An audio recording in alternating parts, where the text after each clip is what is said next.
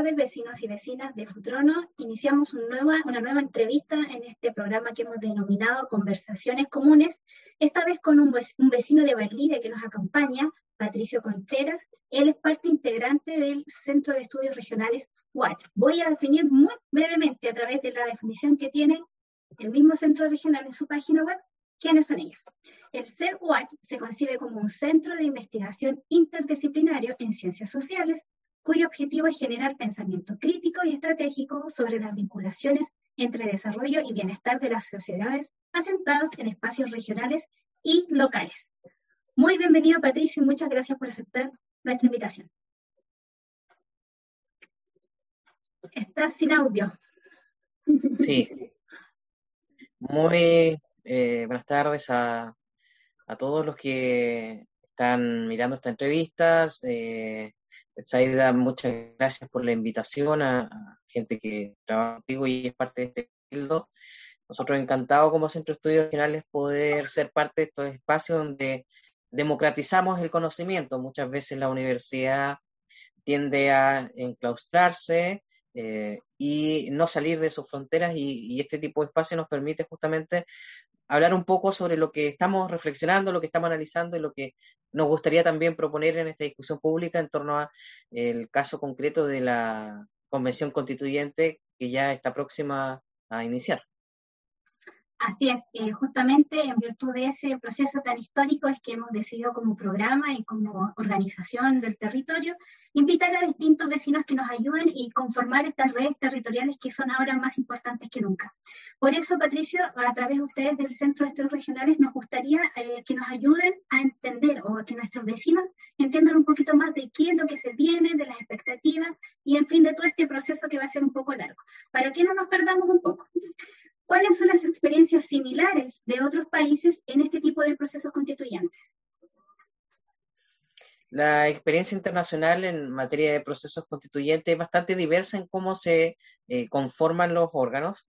Eh, hay que señalar que en los últimos 50 años se han desarrollado aproximadamente 16 eh, asambleas constituyentes eh, que más allá de la definición como tal, que a propósito de esta misma convención, eh, la discusión fue, eh, fueron, si se llamaba convención, si se llamaba asamblea, y ahí indistintamente del nombre que adquiera, lo interesante de este proceso es que tiene origen a través de un proceso plebiscitario que, que es un proceso plebiscitario que además está motivada por un proceso de movilización social que que conduce finalmente con eh, la respuesta política de, en este caso, los sectores eh, que eh, están con representación en el Congreso y nos convocan a este plebiscito. Y ahí ya le da un carácter de histórico en relación a los procesos que se han vivido anteriormente, porque vale decir que en todos los países los procesos constituyentes se han originado a partir de procesos de conmoción social, por denominarlo de alguna manera.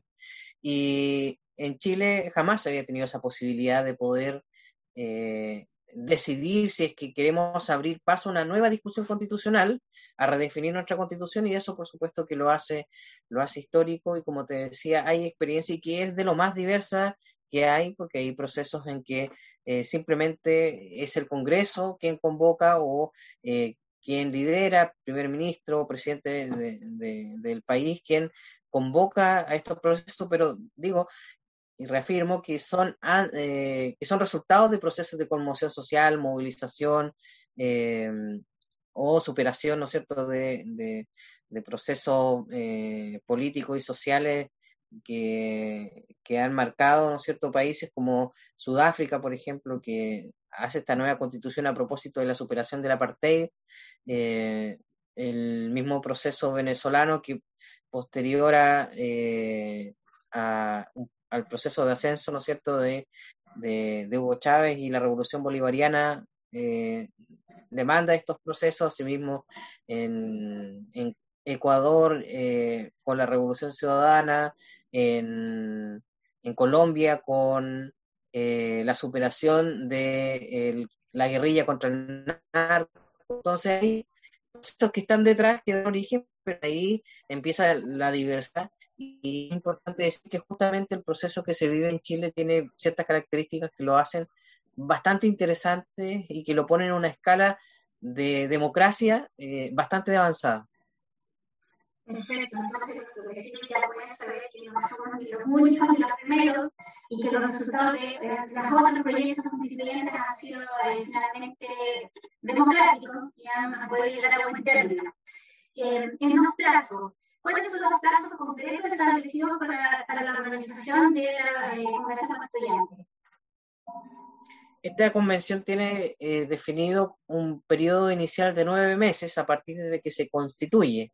Y cuando se constituye eh, es, eh, es una interrogante el día de hoy, pero se comprende que será posterior al 4 de julio, que es la fecha en que, se, que, asumen los gobernadores regionales y que superada ¿no el proceso de instalación, el 28 de junio los alcaldes y el 4 de julio los eh, los gobernadores regionales, después de eso no hay una eh, contingencia eh, que lo impida, ¿no es cierto? y se proyecta para esa fecha, posterior al 4, entre el 4 y el 14, que, son, que es información que, que nosotros manejamos tras bambalinas y algunas cosas que salen en las noticias, pero no hay certeza.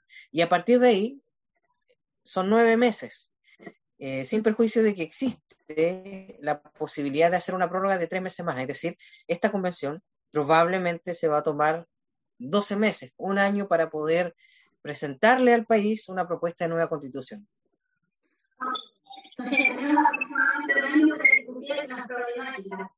Eh, se ha hablado mucho últimamente sobre que el, primer proceso que se va a hacer en esta convención constituyente es el reglamento interno.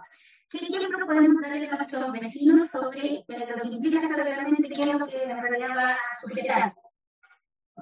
Sí, es, importante que los vecinos sepan que las primeras discusiones que se van a dar en torno a la convención va a ser en cómo determina su funcionamiento. Y esto, dado que la reforma constitucional que da origen a este proceso constituyente le entrega la facultad a este nuevo órgano para que se determine eh, la manera de funcionamiento. Por poner ejemplos, eh, si es que el constituyente eh, va a tener la posibilidad de, o va, a tener una agenda que le permita estar, supongamos, una semana en su territorio. ¿Cuántas sesiones a la semana? ¿Cuántos o, qué tipo de comisiones se van a, definir, cómo se van a elegir los presidentes de las comisiones.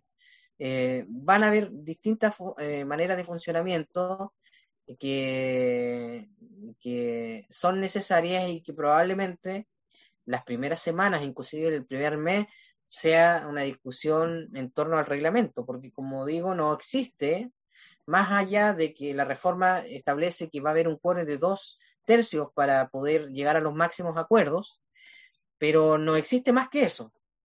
Se dice también que hay una hoja en blanco. está establecido el monto que van a eh, ganar por concepto de dieta, pero tampoco está claro. Se habla de una cifra de 1.200.000 para eh, el apoyo adicional de asignaciones que requiere el convencional y ahí hasta ahora eh, eso incluye el transporte, si es que hay que viajar a Santiago las sesiones, si es que, eh, si es que hay que pagarse alojamiento, comida, eh, y eso en relación a lo que gasta el parlamentario para hacer un trabajo, yo diría que exactamente igual, es decir, estar presente en la semana, y eso va a demandar además la contratación de asesores, porque entendamos que los convencionales son representantes, ¿no es cierto?, de la ciudadanía, no son expertos. Obviamente que hay algunos que tengan más expertise en materia de derecho o en alguna área específica, pero son representantes, por lo tanto van a necesitar asesorarse por expertos y a ellos hay que pagarle. Y hoy día no tienen esos recursos para hacerlo, porque son muy limitados.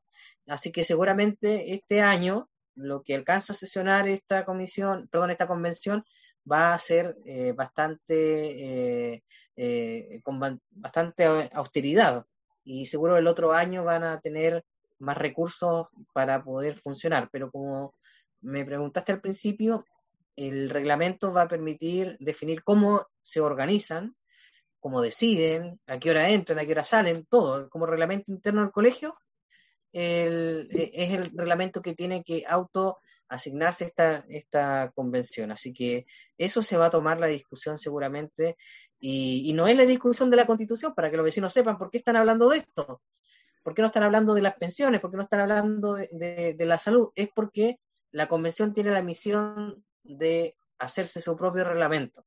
Y eso va a tomar seguro algunos, eh, algunas semanas de larga discusión porque no va a ser fácil. Hay distintas miradas, eh, distintas formas de organizarse que van a confluir en ese espacio y que van a tener que llegar a acuerdos, pero insisto que no creo que sean acuerdos muy sencillos de tomar. Sí, discusión respecto, por ejemplo, de algunos constituyentes que están involucrados con derechos de agua. Y justamente podría este reglamento interno eh, subsanar esa situación, tomando, por ejemplo, como referencia lo que se hace actualmente en las cámaras cuando alguno de los parlamentarios tiene algún conflicto de interés.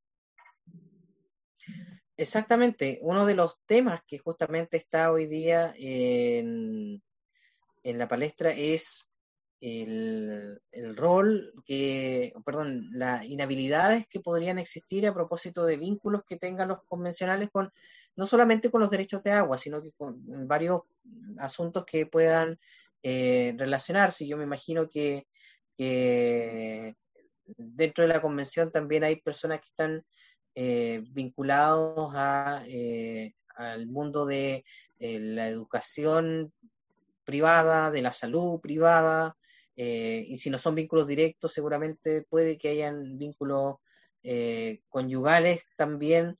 Eh, puede darse distintas situaciones y esa por supuesto que es un tema a discutir. Yo creo que aquí lo lógico, si me toca dar una opinión, es que los convencionales que tengan ciertos vínculos con temas que se estén discutiendo deben, deben omitirse, ¿no es cierto?, inhabilitarse de tomar ciertas decisiones. Yo creo que eso es lo más sano pero eh, en, este espacio aquí pesa voto a voto, entonces probablemente van a haber tensiones que van a buscar que eso no se dé, así que como bien dices tú, es un tema a discutir y yo creo que, que puede ser uno de los puntos más álgidos justamente de la discusión del reglamento.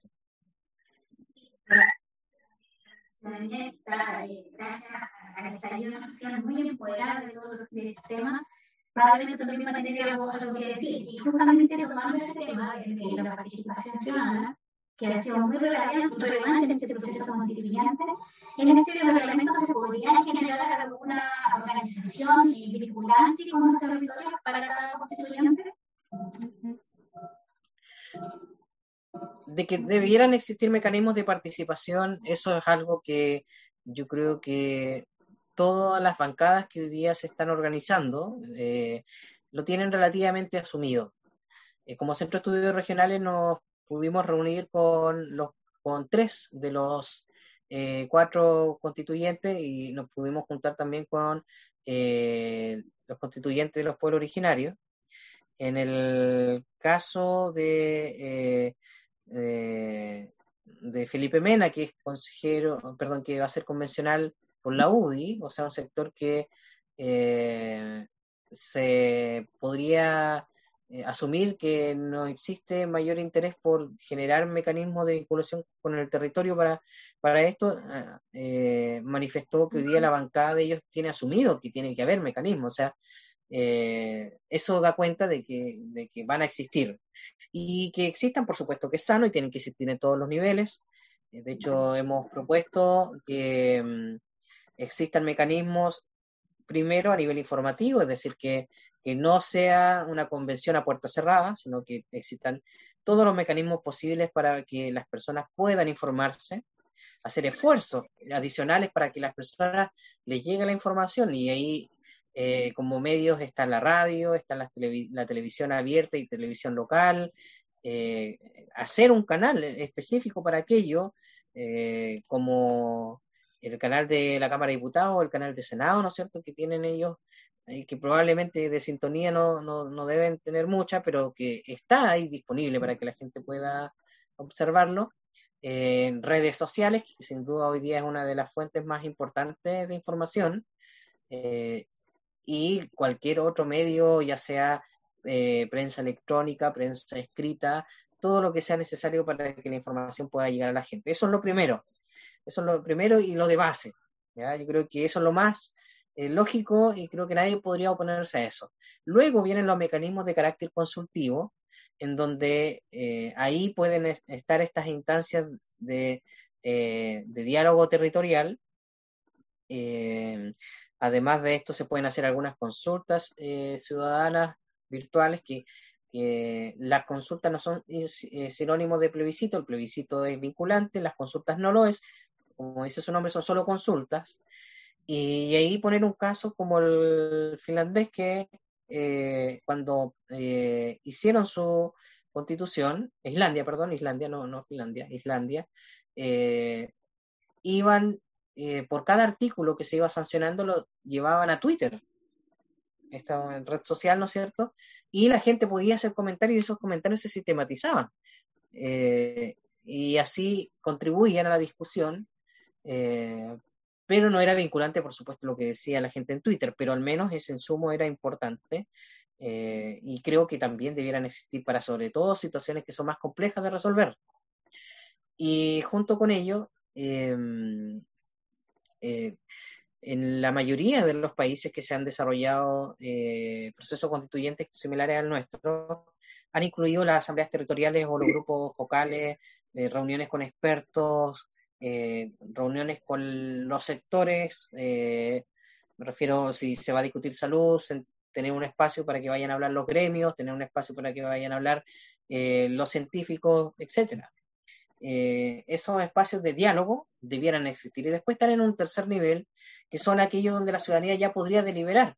Pero seguro que ahí es donde va a estar la mayor de, los desacuerdos, eh, dado que este, esta convención tiene a, lo menos tres instancias deliberantes que para mí, eh, en mi opinión personal, la ubican como una de las convenciones más democráticas de la historia del mundo. Entonces, eh, tener un, plebiscito de entrada, elegir a los convencionales y votar si es que estamos de acuerdo o no con esa constitución, eh, creo que hay tres mecanismos fuertes deliberantes. ¿ya? Eh, es difícil pensar que para una instancia de estas características se, pueda, se puedan implementar mecanismos de carácter vinculantes eh, pero creo que hay que hacer todos los esfuerzos necesarios para que existan mecanismos consultivos, como las asambleas territoriales, ¿no es cierto? Eh, que los mismos convencionales bajen al territorio y, puedan dar cuenta de lo que están haciendo. Eh, y bueno, y si como ciudadanía no nos gusta lo que, lo que ellos han resuelto, tenemos el mecanismo deliberante, que es el plebiscito de salida, donde podemos decir perfectamente que no estamos de acuerdo con lo que hicieron y ahí habrá que, eh, se mantiene la misma constitución, pero va a existir la posibilidad de convocar nuevamente una nueva convención, un nuevo proceso constituyente. Entonces, entonces, esa es la lógica de, esto. Eh, yo creo que hay que destacar eh, que generalmente las confianzas sobre este proceso constituyente nunca fueron de las mejores por cómo se dio. Pero hasta ahora eh, creo que ha cumplido con las expectativas de, la ciudadanía que quería cambios profundos. Eh, porque hay un plebiscito, ¿no es cierto?, que le da la posibilidad a cerca del 80% a, decirle al establishment, ¿no es cierto?, a las instituciones, queremos una constitución nueva, cosa que no había existido, cosa que sonaba en las calles, pero nunca se asumió con bastante fuerza desde el poder. Eh, luego se eligen los convencionales donde eh, ingresa una cantidad importante de personas que no tenían representación en el Congreso. Y, eh, y, ahora va a iniciar un proceso de discusión y como digo que si es que no deja de todo satisfecho tenemos la opción de decirle, ¿saben qué? Esta constitución es más de lo mismo, no la queremos. Así que existe el mecanismo vinculante. ¿Mm? Pensando en qué similar a lo que se está haciendo actualmente en el Congreso. ¿Se podría pensar en que van a haber también comisiones como las que existen en las cámaras? ¿Y cómo funcionaría? ¿O ¿Sería parecido, muy distinto? Sí, lo, más lógico es que existan comisiones para poder abordar algunos puntos de manera específica eh, donde se puedan dar sesiones de trabajo, por ejemplo, para salud, donde las distintas bancadas puedan tener un representante en esas discusiones, obviamente quienes tengan más afinidad o expertise con algún tema. incluso los independientes de las partidos políticos están liderando el concepto de bancadas.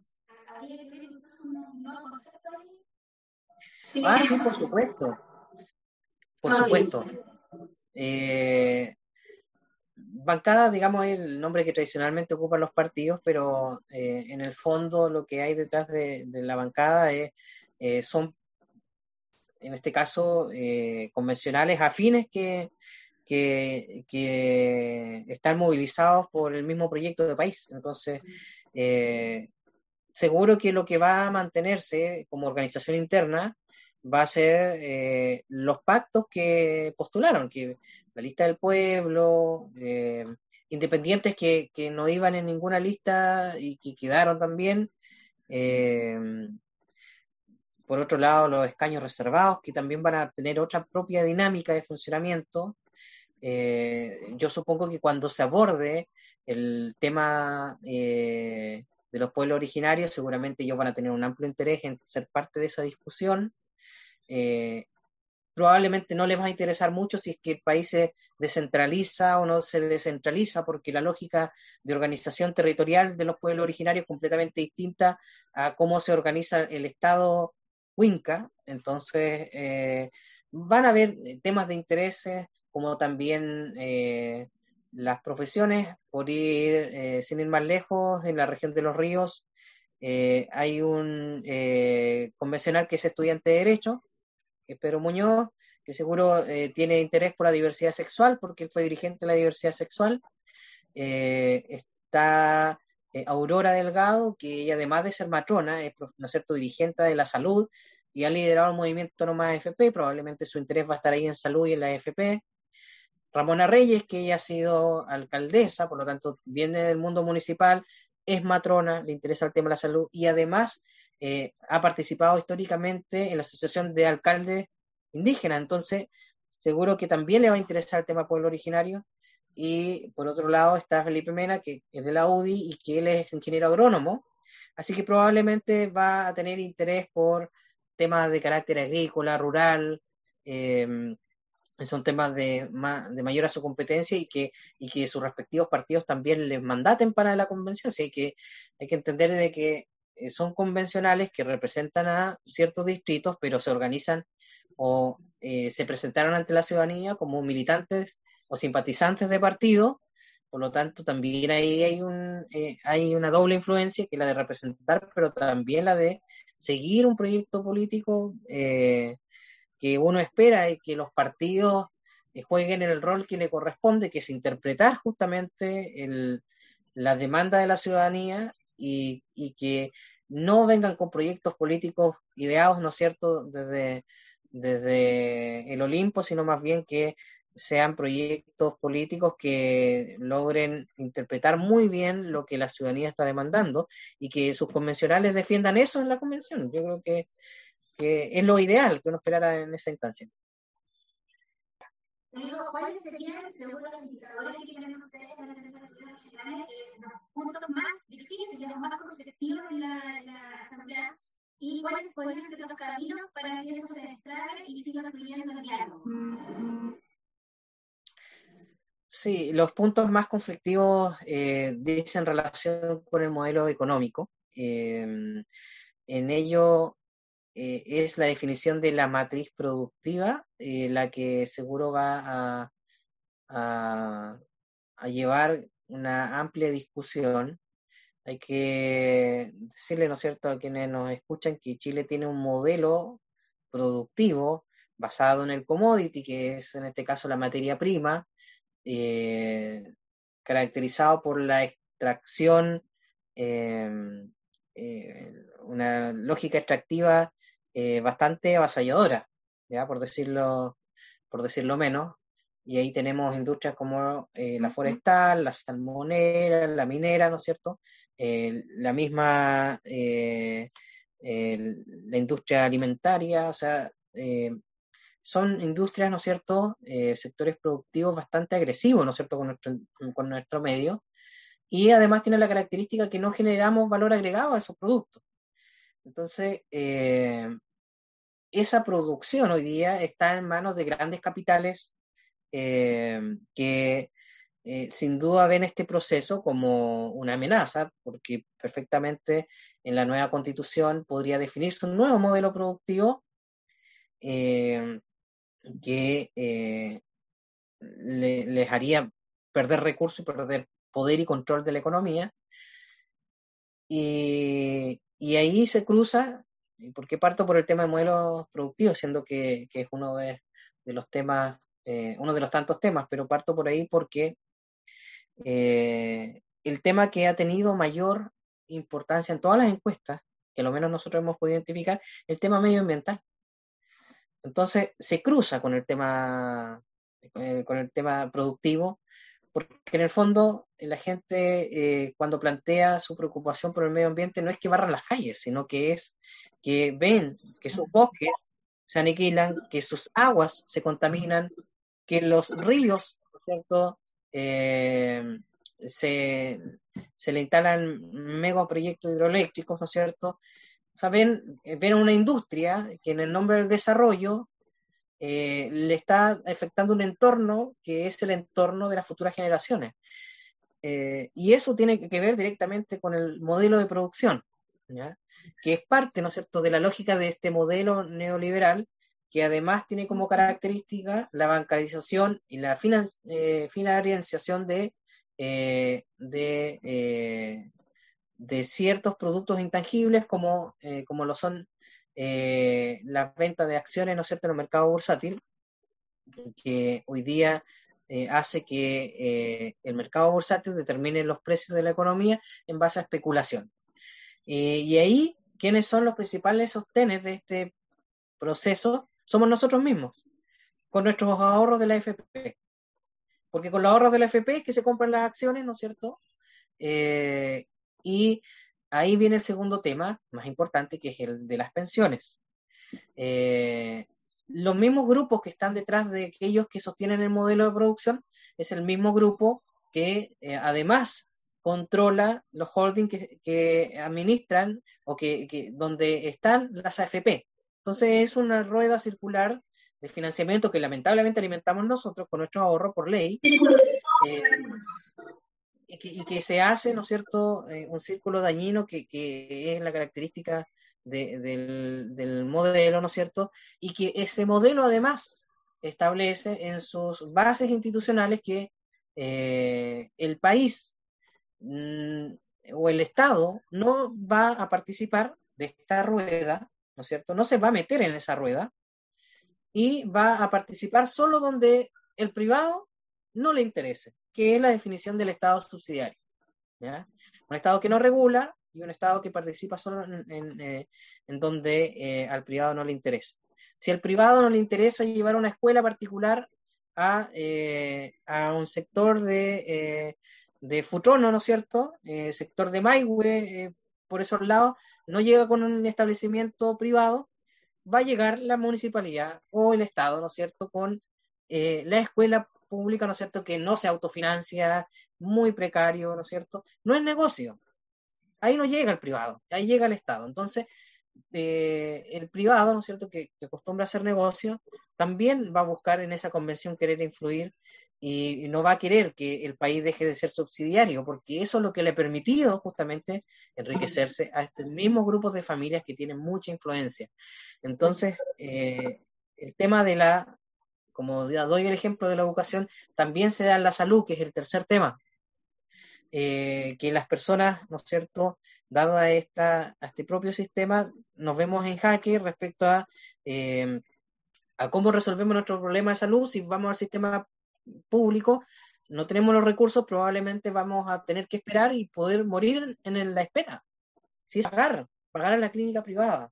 ¿cierto?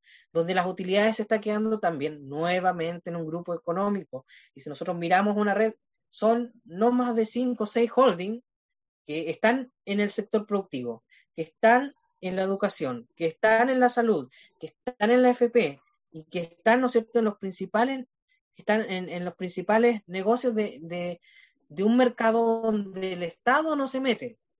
Entonces, esta discusión podría llevar a que el Estado se meta y cambie su forma de poder producir, su forma de cómo administrar las, pensiones, la forma de cómo llegan los derechos, y esas son discusiones tremendamente complejas y que hoy día, al menos eh, con eh, la composición que tiene eh, la convención, da la expectativa de que podrían hacerse cambios profundos porque el sector que siempre se resistió a hacer esos cambios profundos, hoy día está en minoría en la convención no tiene los dos, eh, no tiene el tercio para frenar esos cambios.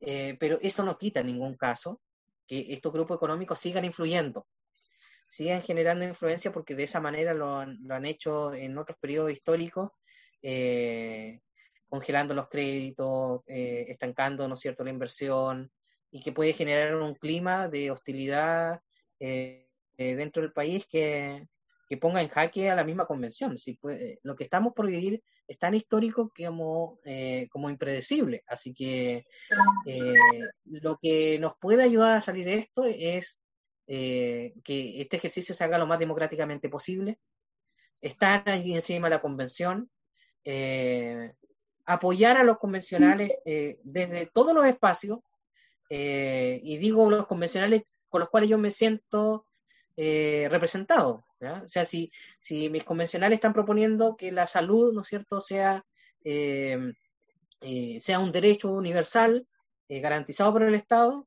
bueno, no tengo que mirar eso por la tele, tengo que estar apoyando, ya sea en la calle, ya sea en mis discusiones, en todos los espacios, porque creo que solo con democracia se puede avanzar a, un cambio que no va a dejar contento a todos. Recordemos que esta constitución Mm, eh, tiene un 78% de personas descontentas, lo que sabemos, ¿no es cierto? Al menos de los que fueron a votar. Pero tiene otro tanto que se hizo rico con este modelo y ellos lo van a querer defender. El tema del voto obligatorio. ¿Esto también esta situación?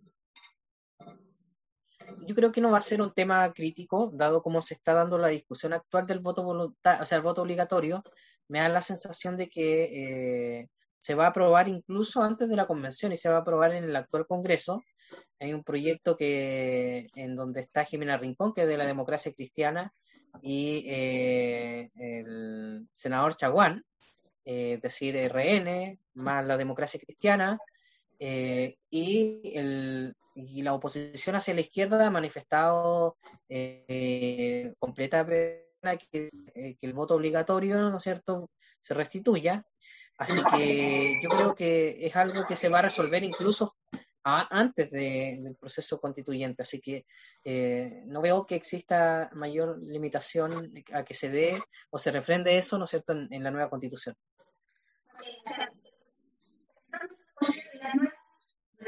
las elecciones que se vienen durante el año y vamos a estar votando mucho, eso sí afectaría justamente a, a, cuanto quiera representante elegimos, porque distinto tener una constituyente con 30% de la derecha y tener un presidente de la derecha, no sé. Me imagino que eso favorece o no favorece la democracia o el diálogo hacia cierto tipo o hacia cierto sector, mientras que otro presidente puede favorecer algo más homogéneo, me da la impresión.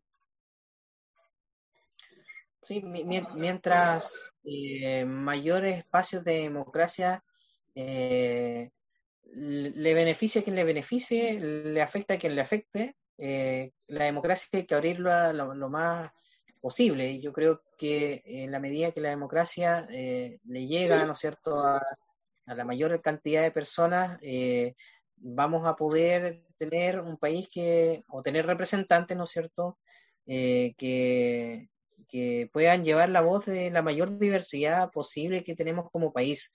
Lo que nos sucedió en estos últimos 30 años fue que eh, teníamos un país, a una población, a un pueblo sintiendo algo y a los políticos haciendo otra. Y esa anomía, ¿no es cierto?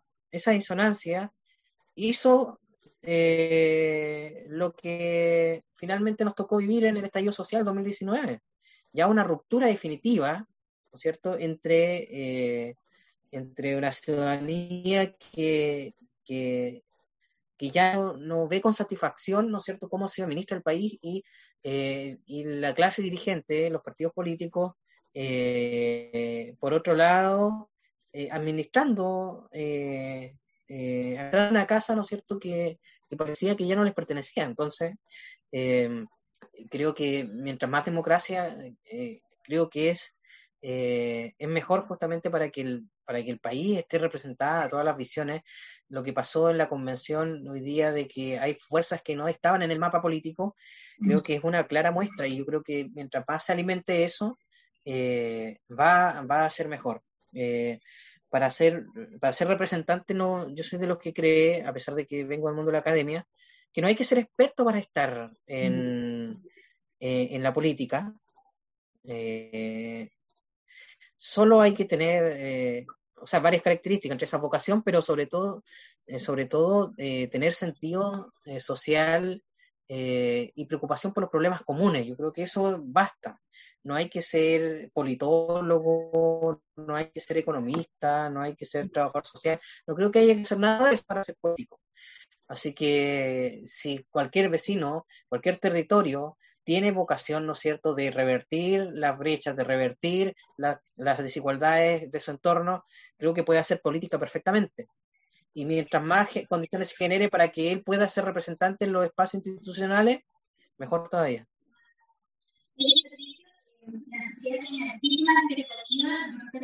La pero podríamos, pero también se puede dar el hecho de que el texto mismo de la Constitución sea más automático, más de definiciones que de cosas concretas, como los problemas que hablamos de salud, de la educación, que sean bien puntuales.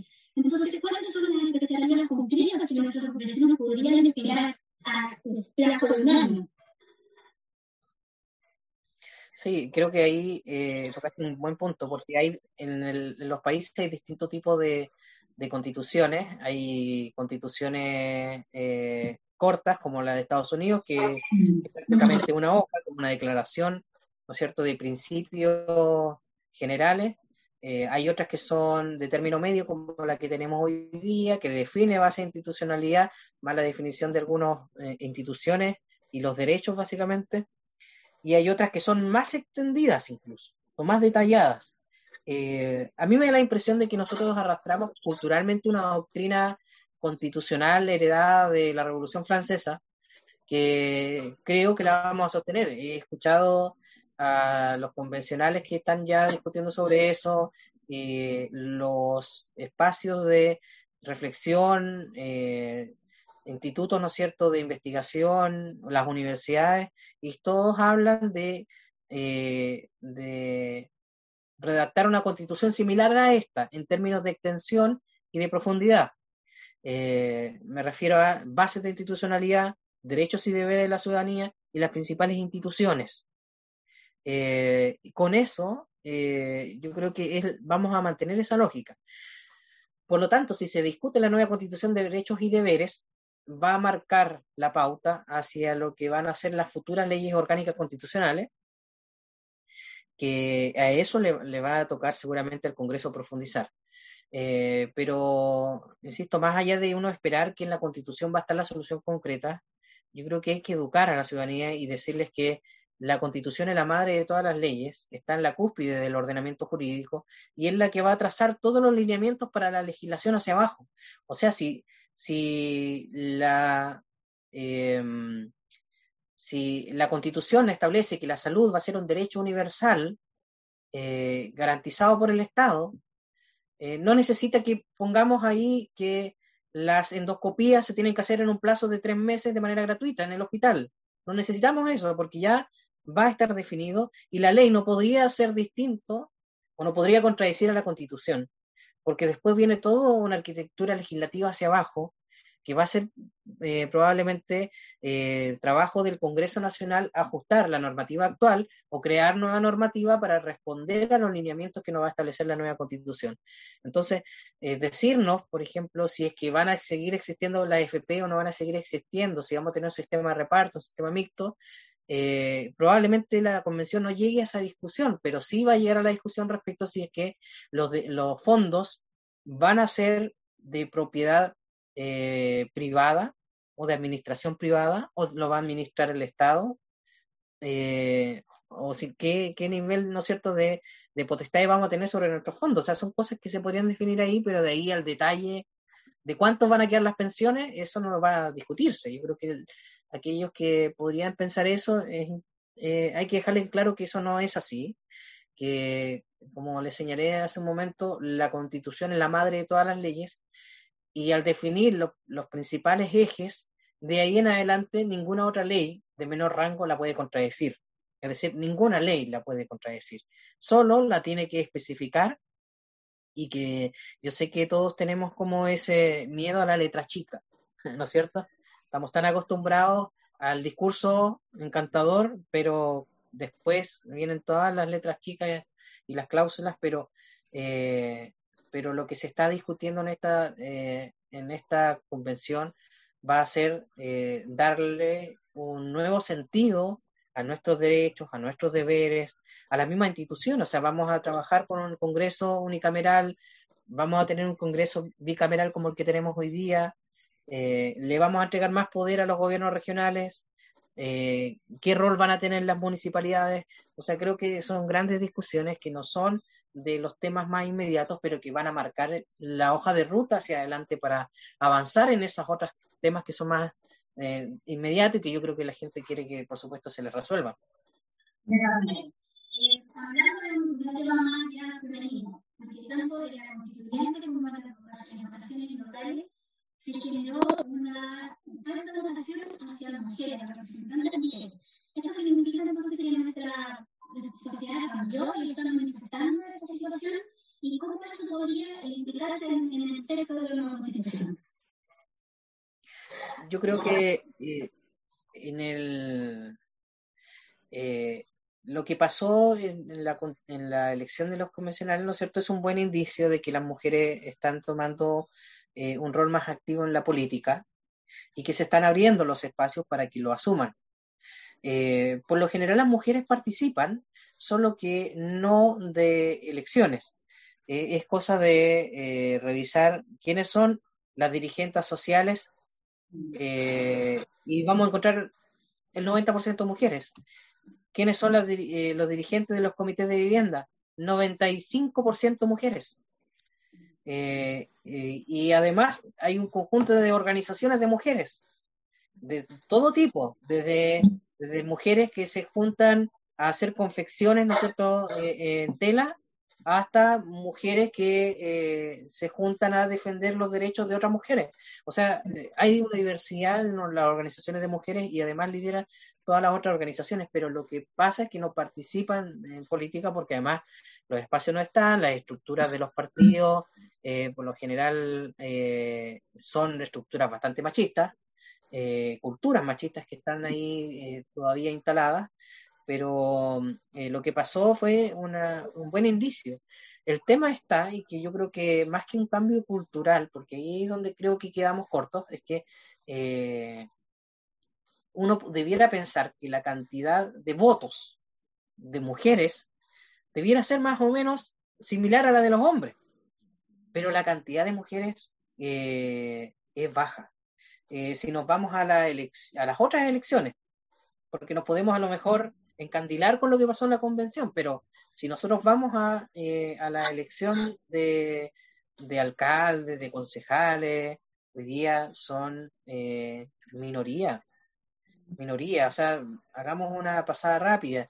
En Lanco eh, iba una candidata mujer, pero ganó finalmente un hombre. En Mariquina lo mismo, en Corral lo mismo, Valdivia en la sección. En los lagos competían dos hombres, en Mafil competían hombres, en Panguipulli había una mujer, también perdió. En Trono había una mujer, también perdió. En Payaco eh, había una mujer, también perdió. En La Unión creo que no había mujer. En Río Bueno ganó una mujer, en Lago Ranco creo que no había mujeres, pero eh, en todas las comunas, en casi todas las comunas iban mujeres y perdieron. En concejales eh, pasa una situación similar. En, la comuna de, eh, no recuerdo exactamente en qué comuna, en Payaco, ganaron puros hombres, los concejalías. O sea, ¿qué dice uno? Bueno, sean hombres o mujeres los votantes, lo están haciendo por hombres. Mayoritariamente. Eh, entonces, eh, creo que decir que culturalmente se ha avanzado en ello, yo creo que quedamos cortos. Pero que lo de la convención nos sirva, ¿ya?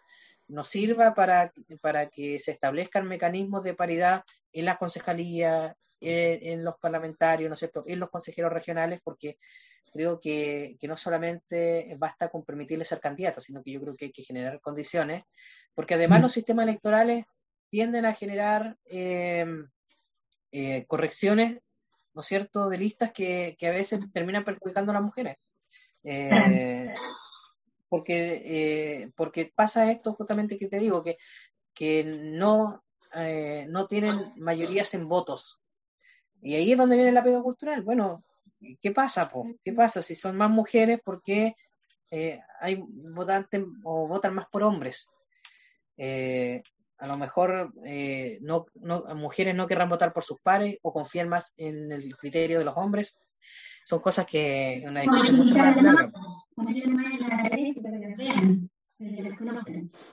Claro. Oye, Patricio, finalmente en el Centro de Estudios Regionales se ha establecido un apoyo, como tú eh, contaste, a los constituyentes. ¿Cuáles son las acciones concretas que están ustedes haciendo para hacer este apoyo y también hacia la ciudadanía?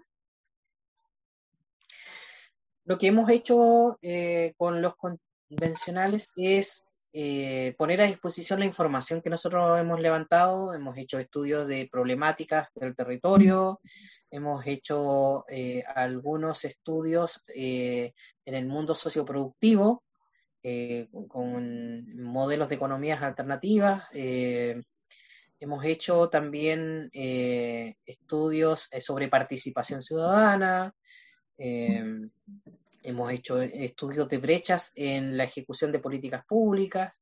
Y de ahí hay un conjunto de investigaciones ya más de, individuales de los equipos en materia de participación, descentralización, eh, varios otros temas, ¿no es cierto?, que, que, queremos aportarles. Nosotros estamos centrados en temas de lo territorial y lo local. Quizás no podemos aportar mucho en temas de pensiones, de salud, porque no son nuestras áreas. Pero lo que es organización en el territorio, que es nuestro fuerte, eso lo estamos disponiendo, que es información de base, pero además eh, estamos eh, eh, entregando parte de nuestro tiempo a disposición de ellos si es que necesitan algún dato. En el caso mío, que no hemos logrado concretar aún, pero Aurora que ver tema de pensiones, con otra colega le dijimos, bueno, si necesitas datos, aquí estamos. Nosotros te ayudamos a levantar datos. Eh, tenemos más acceso a, ese tipo de información, digamos, por, los círculos que se mueve el centro. Y, así también con el tema de los reglamentos, creo que ahí nos hemos metido más. Eh, nos ha tocado reunirnos con, eh, con, con incluso Felipe Mena, que es de la UDI, ¿no es cierto?, que nos ha pedido información sobre eso. Y con Ramona Reyes, que también nos ha pedido información sobre eso. Este, como en eso hemos aportado hasta ahora, pero seguro que que más adelante van a, descansar más en nosotros. Eh, y esperamos, estamos disponibles para eso y, en torno a la ciudadanía, tratar de ser em, promotores de la información, más que nada. Eh, si podemos acercar la información, eh, la mayoría de los que integramos el centro estamos ahí, pendientes de lo que pasa, estudiando, informándonos, y si podemos ser puente, ¿no es cierto?, con aquellos que que, uno entiende, mucha gente no tiene el tiempo ni el acceso para poder llegar a la información, pero si podemos colaborar eh, eh, en eso, eh, es parte de lo que nos gustaría hacer. Así que eso es algo que queremos hacer como Centro de Estudios Regionales, y yo espero que no solo sean Centro de Estudios Regionales, sino que sean todos los que puedan hacerlo, organizaciones como la que ustedes están, ¿no es cierto?, con la que están trabajando allá en Futrono, ser promotores de la información. Yo creo que hay mucha gente que no se informa de estos procesos, los ve de lejos, pero hoy día más que nunca tienen que sentirlo como un proceso que les pertenece. Sí, justamente secretaría que convoca, como bien dices tú, a todos los que tenemos la, la opción de, poder tener más información. Te agradecemos tu colaboración. Eh, esperamos también poder contar con ella más adelante, porque como bien dices, este proceso es largo, tiene un año van a haber muchos temas, vamos a tener que informar a la ciudadanía para que sea partícipe, para que apoye, para que se informe en general. Y finalmente, eh, cuando ya llegue la hora final, poder decidir entre todos, bien informados, qué es lo que más nos conviene. Te agradecemos nuevamente, Patricia, y esperamos seguir en contacto. Eh, deseamos que tengan una buena colaboración con los constituyentes y vamos a estar molestando un poquito más adelante. Vale. Muchas gracias por la invitación. Que estén muy bien. Ok, chao. Chao.